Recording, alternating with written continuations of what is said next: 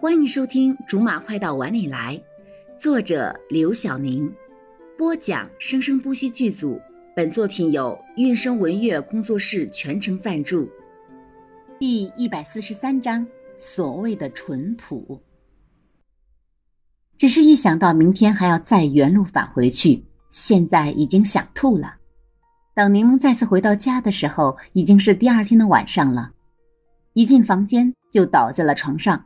仿佛这辈子都起不来了。果然是三天，这么准时。是，是三天，只不过其中的两天半都在路上，只有大半天是在那里而已。看着柠檬筋疲力尽的样子，罗少也对这个村子好奇了起来。能把柠檬弄成这么狼狈，真的不是容易的事情。怎么说？那个破地方虽然美的要死，可是我这辈子都不想再去了。这么美都不想再去了？唉，过程太艰辛了。罗少，我觉得我应该是以后都会变得晕车了。罗少帮柠檬倒了一杯水，扶他坐了起来，慢慢的喂他喝下去。调查的怎么样了？就。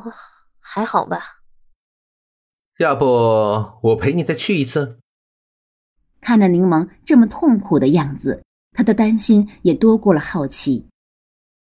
我才不要再去了，足够了，真的足够了。他真的不要再经历一次了。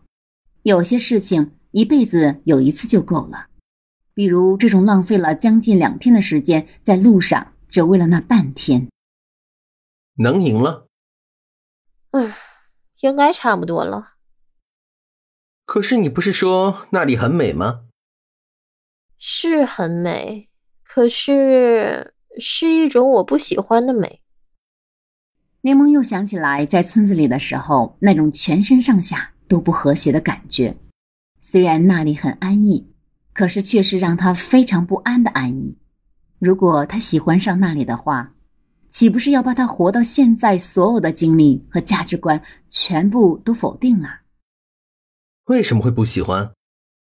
如果一个东西很美好，可是这种美好会让你抛却很多你一直坚持的、认为很重要的东西，甚至你会质疑自己，你会改变自己的人生走向，你还会觉得这种美是良性的美吗？如果之前你的坚持都是错的。这个是让你能够改邪归正的好机会的话，也未尝不是一件好事啊。他太了解柠檬的坚持了，就是所谓的没有道理也要狡辩出来的一份道理。那我的前二十年岂不是都白过了？你觉得呢？罗少反问。啊，我不想了，这问题太深奥了。还有你觉得想不明白的问题？柠檬从来都是打破砂锅问到底，不撞南墙不回头的，还从来没有什么问题是能够让他从中途就放弃思考，直接就跳过的呢。等我想明白这个问题的时候，就是我看破红尘去出家的时候了。如果你都能看破红尘的话，简直是对佛学的亵渎了。好吧，我承认，这个他只能承认了。记得以前，他总是喜欢在初一、十五这种日子骗一些信佛的人去沾婚，然后又笑嘻嘻的去看那些人惊慌失措的样子，自己一个人高兴的不行，颠颠的跑去劝人家看开一点酒肉穿肠过，佛祖心中留。当这个人想要揍死他的时候，他又立刻跪在佛祖面前，一副虔诚的样子说：“我佛慈悲。”不可犯嗔戒，不可杀生行凶，害得人家哭笑不得，想杀他都杀不了。如果这种人也能够看破红尘的话，那还真的是佛祖的魅力太大了。事情调查的怎么样了？一说到这个，柠檬才来点劲儿。哼，怎么又突然这么开心了？看来是收获不少。能让他在这么疲惫的时候还能笑出来，哼，其实看起来淳朴的事情，不见得就是看到的事情。